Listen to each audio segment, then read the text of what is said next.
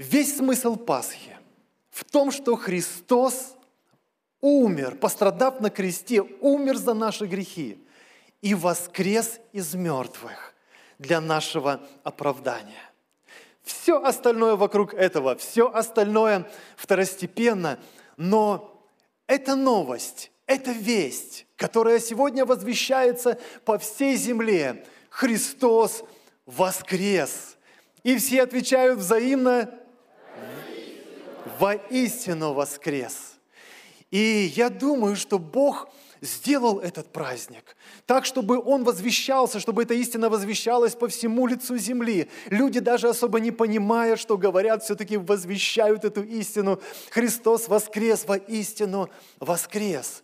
Как будто Бог хочет достучаться до каждого человека, потому что если вы серьезно отнесетесь к этим словам, то в вашей жизни должно произойти великое преобразование, преображение. И это происходит в жизни каждого человека, который останавливается, задумывается и принимает эту истину. Христос воскрес. Вы серьезно? На самом деле Христос воскрес – Историки уже давно доказали даже, что это не просто какая-то мифологическая личность, но это конкретная личность Иисус Христос, э, который жил в Назарете, который родился в Вифлееме, который э, ходил по этой земле. Это был человек. Да, сегодня мы понимаем, что это был Сын Божий, который пришел с неба, воплотился просто в тело человеческое, и Он жил между нами, ходил. Это человек – и Он воскрес после того, когда Он умер. А сколько время прошло? Может быть, сон какой-то там литургический был или еще что-нибудь? Три дня прошло, на третий день Он воскрес. Более того, чтобы убедиться, что он на самом деле умер, когда он висел на кресте, римский воин подошел и проткнул его копьем – и написано, вода и кровь вытекли из него. Не было никаких сомнений в том, что он умер. Его сняли с креста, его положили в гроб, но на третий день он воскрес. Фу! Аллилуйя! Я думаю, апостол Павел радовался бы этим аплодисментам, потому что когда он проповедовал однажды очень образованным людям, очень умным, значит, людям, и там была такая э, представительная, знаете ли, компания, они были с высшим образованием, и все, и они любили рассуждать на какие-то высокие материи, да. И вот э, апостол Павел проповедовал, они внимательно слушали его до того момента, пока он не сказал, что Христос воскрес – Тогда они почесали затылок, посмотрели друг на друга и говорят, ладно, об этом мы тебя в другой раз послушаем, ладно? И больше не захотели его слушать. Потому что все, вся человеческая идея, вся человеческая мысль, вся человеческая мудрость, фантазия, желания, мечты заканчиваются здесь, на этой земле. Людям интересно слушать то, что касается жизни на этой земле, а все остальное там за пределов нам не интересно. Подобным человеком был Савл. Позже он назвался апостолом Павлом, точнее, его назвали уже апостолом Павлом, но он был Савл, это был человек, который просто пренебрегал христианами, даже он гнал, он был гонителем церкви, и он хотел уничтожить всякого христианина, считая, что это был самозванец, и все последователи его такие же, а он был ревностным служителем закона Божьего. И вот что он говорит. Однажды ему открылось.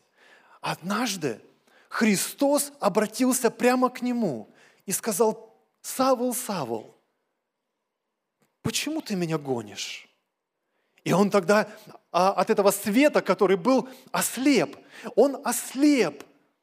И потом какое-то время был слепым. Я думаю, Бог хотел показать, что ты просто слепой – ты реально ничего не видишь, ты чего-то не понимаешь.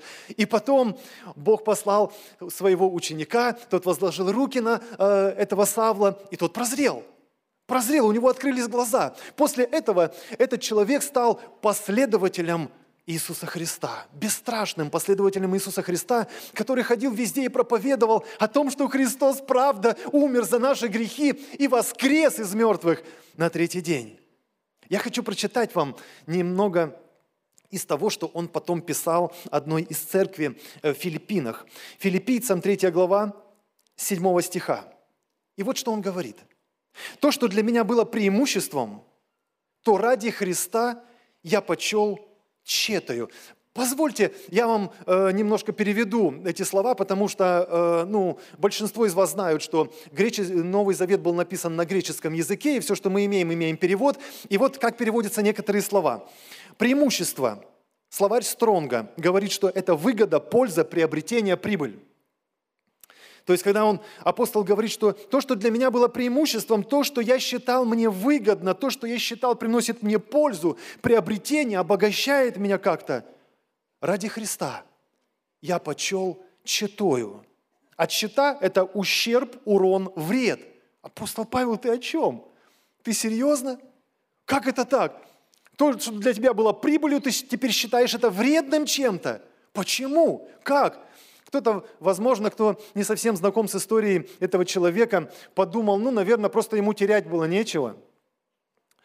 Наверное, он там где-нибудь таким незначительным человечком был, поэтому все равно терять нечего. И он подумал, о, конечно, весь этот мусор я выброшу из своей жизни, теперь-то я буду знать Христа, и теперь я буду богатым человеком. Нет – я вам скажу, что это был достаточно известный лидер в то время. Он был относительно молодой человек, но как он сам себя э, характеризовал позже, он говорит по ревности. Я был самый первый среди своих сверстников.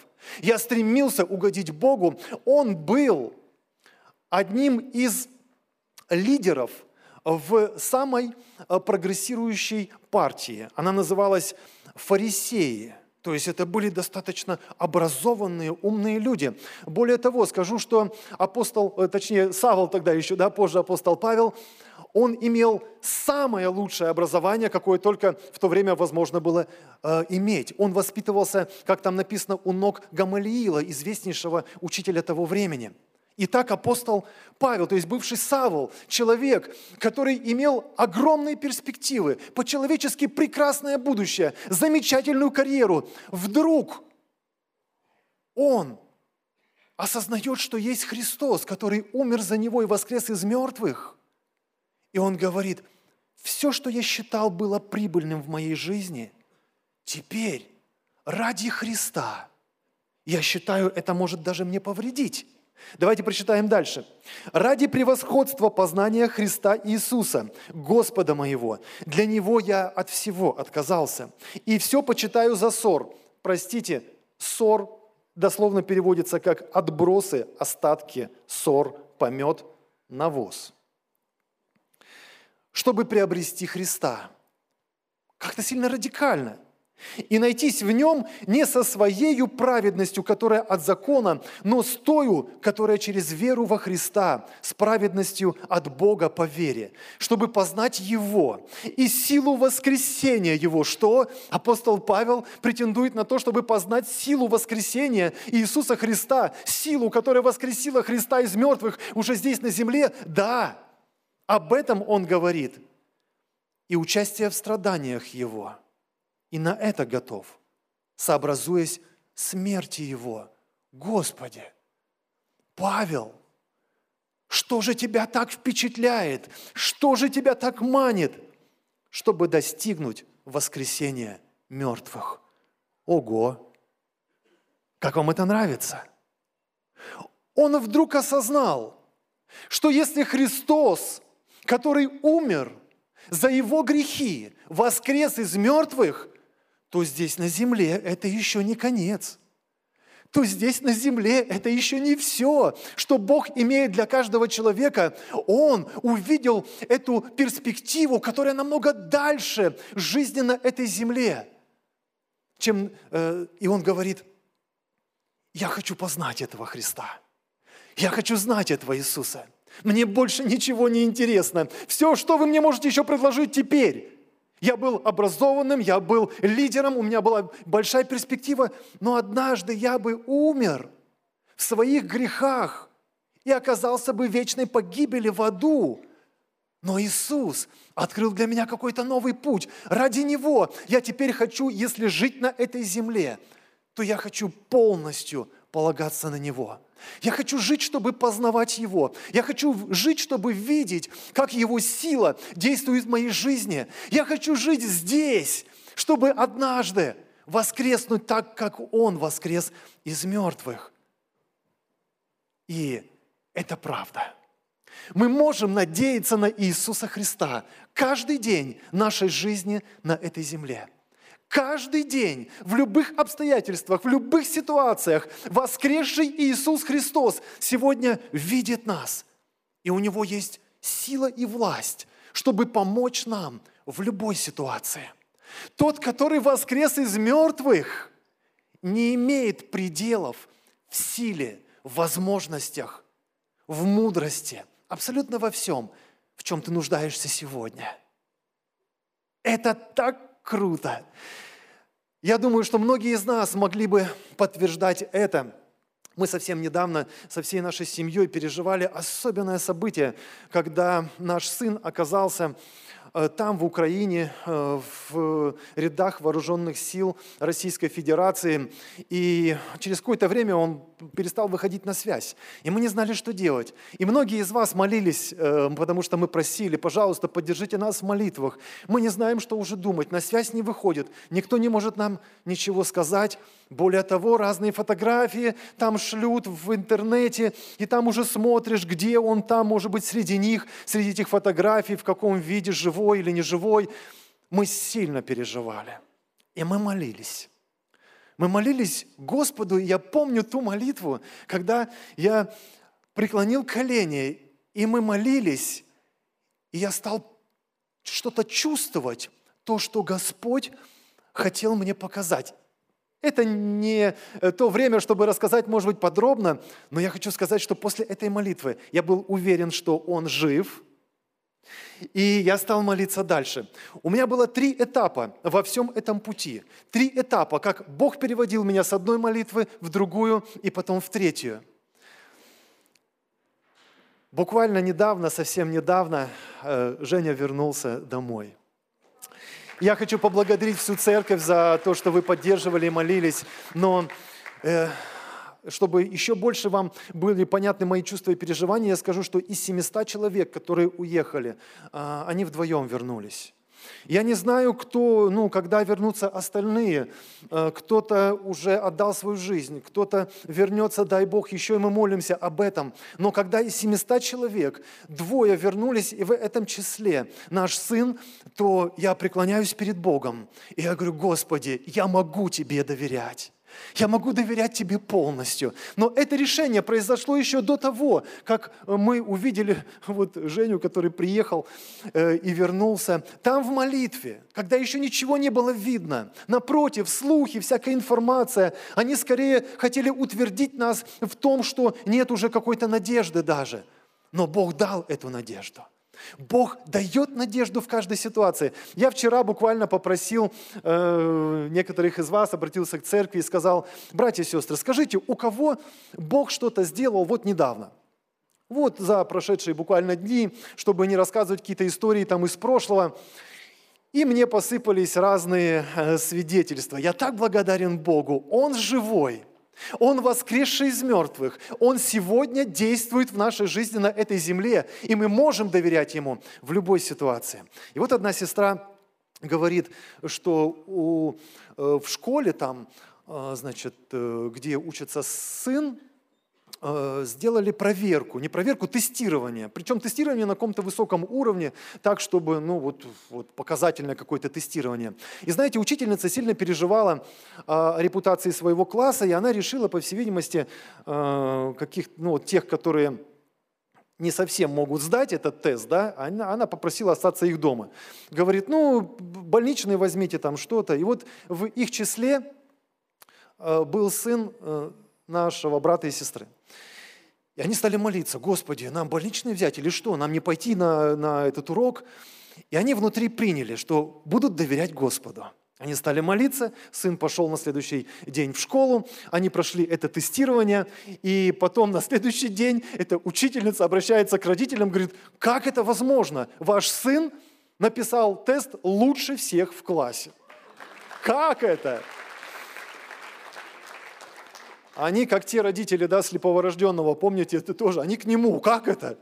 Что с тобой произошло? Как это ты смог?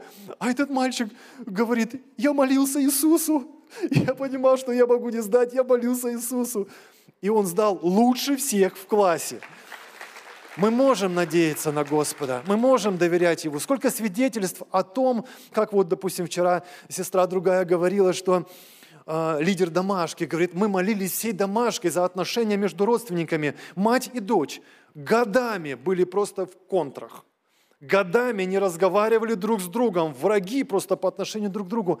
Говорит, мы молились, мы наставляли нашу сестру, она делала какие-то шаги. Сегодня не разлей вода, Мама с дочерью примили, примирились, имеют глубокие отношения. Но разве не стоит прославить Господа за это? Я думаю, что если дать возможность, многие из вас готовы будут выйти и засвидетельствовать о том, как живой Иисус Христос помогает вам в разных-разных ситуациях вашей жизни. Аминь. Кто может сказать на это аминь? Да, мы можем доверять Иисусу всегда, везде, потому что Он пострадал за наши грехи. Наша жизнь теперь в Его руках. Он воскрес из мертвых, и Он царствует. Он царствует. Он имеет настоящую власть. Он, за ним последнее слово в любой ситуации, в любых обстоятельствах, какие бы трудные они не были. Но я хочу вам сказать, что наша надежда – она простирается дальше, чем есть пределы на этой земле. И тот же апостол Павел, он говорит об этом. Послушайте, это первое послание Коринфянам. Он теперь Коринфянам пишет, и в 15 главе это написано. «Если о Христе проповедуется, что Он воскрес из мертвых, то как некоторые из вас говорят, что нет воскресения из мертвых? Если нет воскресения из мертвых, то и Христос не воскрес. А если Христос не воскрес, то и проповедь ваша тщетна. Правда, здесь слово «тщетно» – это немножко другое греческое слово, которое означает «пустышка», «пустота». Вы тогда просто что-то придумываете, вы просто пустышку тогда говорите. Э, то и проповедь ваша пустая, пустая и вера ваша – Притом мы оказались бы и лжесвидетелями о Боге, потому что свидетельствовали бы о Боге, что Он воскресил Христа, которого Он не воскрешал, если, то есть, мертвые не воскресают. Ибо если мертвые не воскресают, то и Христос не воскрес. А если Христос не воскрес, то вера ваша пустая, вы еще в грехах ваших. Поэтому и умершие во Христе тогда погибли. И если мы в этой жизни только надеемся на Христа – то мы несчастнее всех человеков, говорит апостол Павел. Но Христос воскрес из мертвых. Он первенец из умерших и воскресших, ибо как смерть через человека, так через человека и воскресение мертвых. Как в Адаме все умирают, так во Христе все оживут. Каждый в своем порядке. Вначале Христос первенец, потом Христовы, те, кто принадлежат Христу в пришествие Его. Мы все ожидаем пришествия Иисуса Христа. Аминь. Мы знаем, что Он умер, пострадал за наши грехи, Он воскрес из мертвых, дал нам время покаяться всем живущим на земле. Но мы ожидаем, потому что Он обещал, что Он вернется. Он обещал, что Он придет на эту землю снова, чтобы навести тут порядок, чтобы проявить свою власть по-настоящему, чтобы пригласить в свое царство тех, которые поверили Ему за это время, которое Он дал. И это самая великая надежда, которую мы имеем. В этот четверг вечером мне позвонила одна сестра и сказала, Приедь, пожалуйста, там человеку очень плохо, он болеет, цирроз печени, его отправили из больницы домой, и он совсем плох уже, мы не знаем, сколько ему осталось жить. Я созванивали, созвонились мы с мамой, Точнее, потом мама его позвонила и тоже попросила, чтобы я приехал. Время было уже э, ну, позднее, да, скажем так, уже э, 8-9 час. И она говорит, ну, может быть, потом как-нибудь, пожалуйста, приедь, потому что, чтобы помолиться за сыном. Я почувствовал, что надо ехать. Ехать надо. Поэтому после работы там э, привел себя в порядок и сказал, все, я сейчас приеду. Я приехал в начале 10 и мы с ним общались. Мы с ним общались, полчаса, наверное, примерно общались, разговаривали. Был такой очень интересный разговор. Он сказал, что я осознаю самый большой свой грех. Я говорю, какой интересно? Он говорит, это тщеславие, это превозношение, это гордость. У меня высшее образование, я всегда гордился своими знаниями. Я всегда превозносился, считая, что другие не так много понимают в этой жизни, но потом трагедия, беда, проблемы. Не буду все перечислять. Но вот он передо мной лежит на этом матрасе, потому что он сам даже повернуться не может, и мне нужно было помочь ему перевернуться. Но он разговаривает. И в какой-то момент он прям возвал и сказал громко так, прям как закричал, «Отец Небесный, прости все мои грехи». Он по-своему интерпретировал Библию, но в тот вечер он сказал, я признаю. Я сказал, ты признаешь Слово Божье теперь как авторитет в своей жизни? Он сказал, да. Мы поговорили, я помолился за него и, и уехал.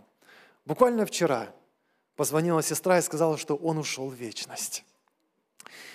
И я преклоняюсь перед Богом, который так любит человека – который до самого последнего стучится в его сердце и предлагает поверить, и предлагает примириться с ним, предлагает отказаться от, этой греховной жизни, чтобы получить надежду – которую никто из людей, живущих на земле, здесь дать не может. Поэтому тот же апостол Павел говорит, уже в другом послании он говорит, «Я не хочу, чтобы вы скорбели об умерших, как не имеющие надежды». О какой надежде идет речь? А какую надежду ты можешь мне дать, когда человек уже умер? О какой надежде речь? Это надежда – на нашего Господа и Спасителя Иисуса Христа, который умер вместо нас за грехи наши и который на третий день воскрес из мертвых. Он сегодня единственный. И написано, нет другого имени под небом, которым надлежало бы нам спастись. Он единственный, который имеет власть простить грехи наши. Он единственный, кто может взять нашу жизнь и изменить ее так, что ты сам будешь удивляться и думать, неужели, Господи, как ты велик, как ты прекрасен. И он, апостол, говорит, я не хочу, чтобы вы скорбели, как не имеющие надежды. Мы имеем эту надежду. Я молюсь, чтобы каждый человек, который слышит меня сегодня, в этот праздник, поверил в Иисуса Христа.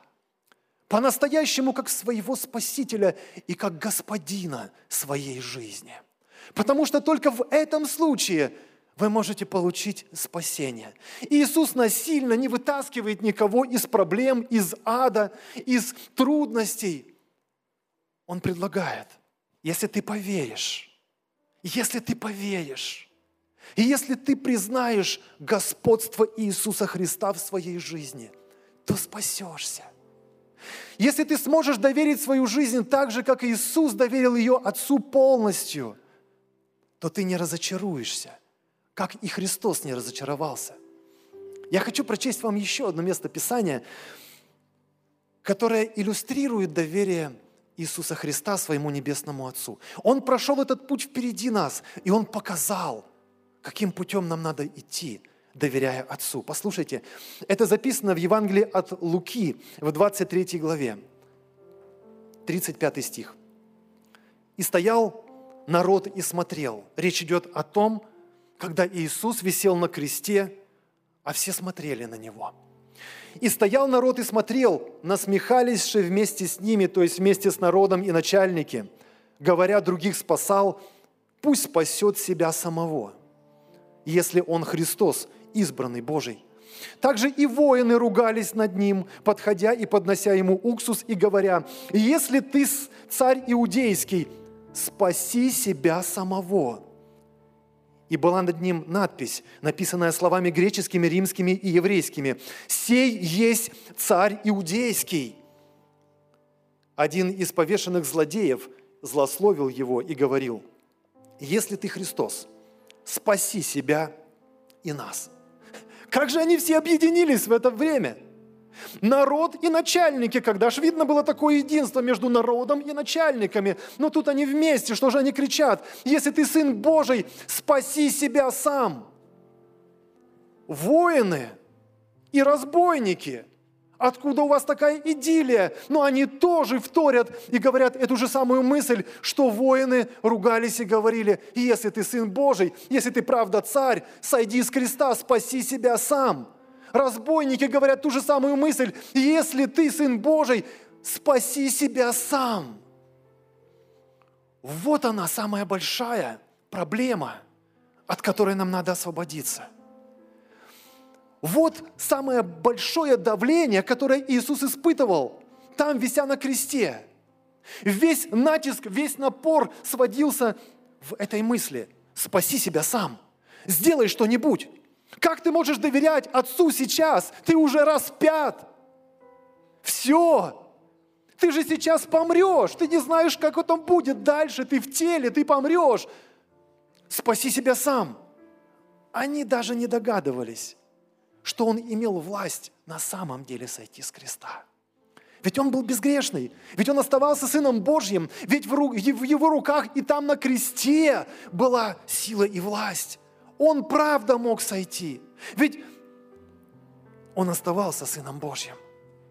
Но он добровольно, истекая кровью, оставался на этом кресте, платя цену за грехи всех нас, не желая просто одна, один прийти в Царство Божье – он брал наказание каждого из нас, чтобы мы освободились от этого наказания. И чтобы мы получили возможность и шанс прийти в Его Царство.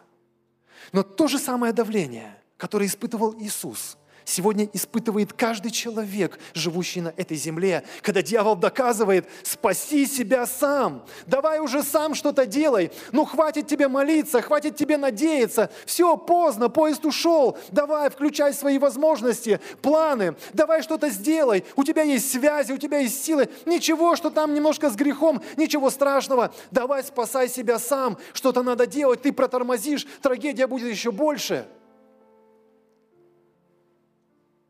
Иисус предлагает сегодня путь доверия нашему Небесному Отцу.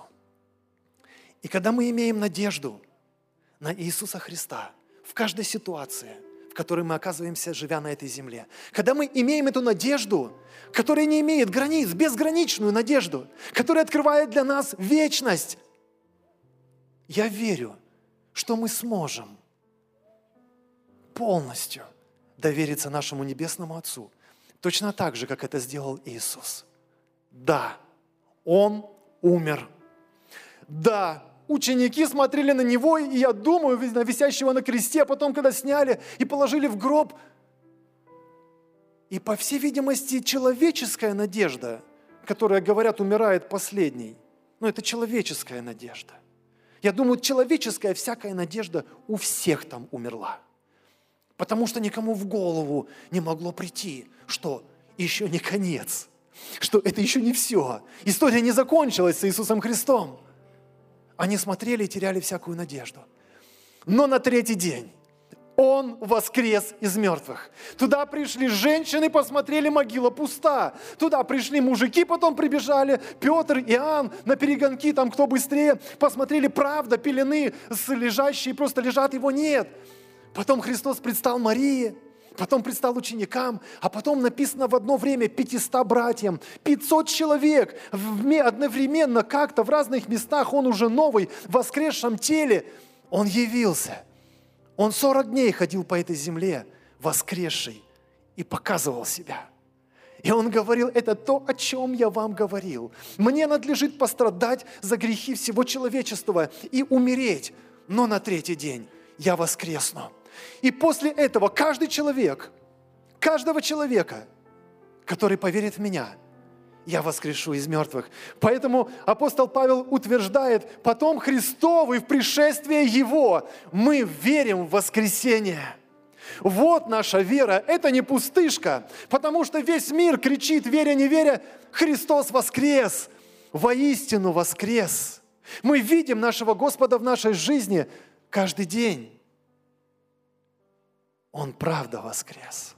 Данный аудиоматериал подготовлен и принадлежит местной религиозной организации христиан веры евангельской пятидесятников «Церковь Завета».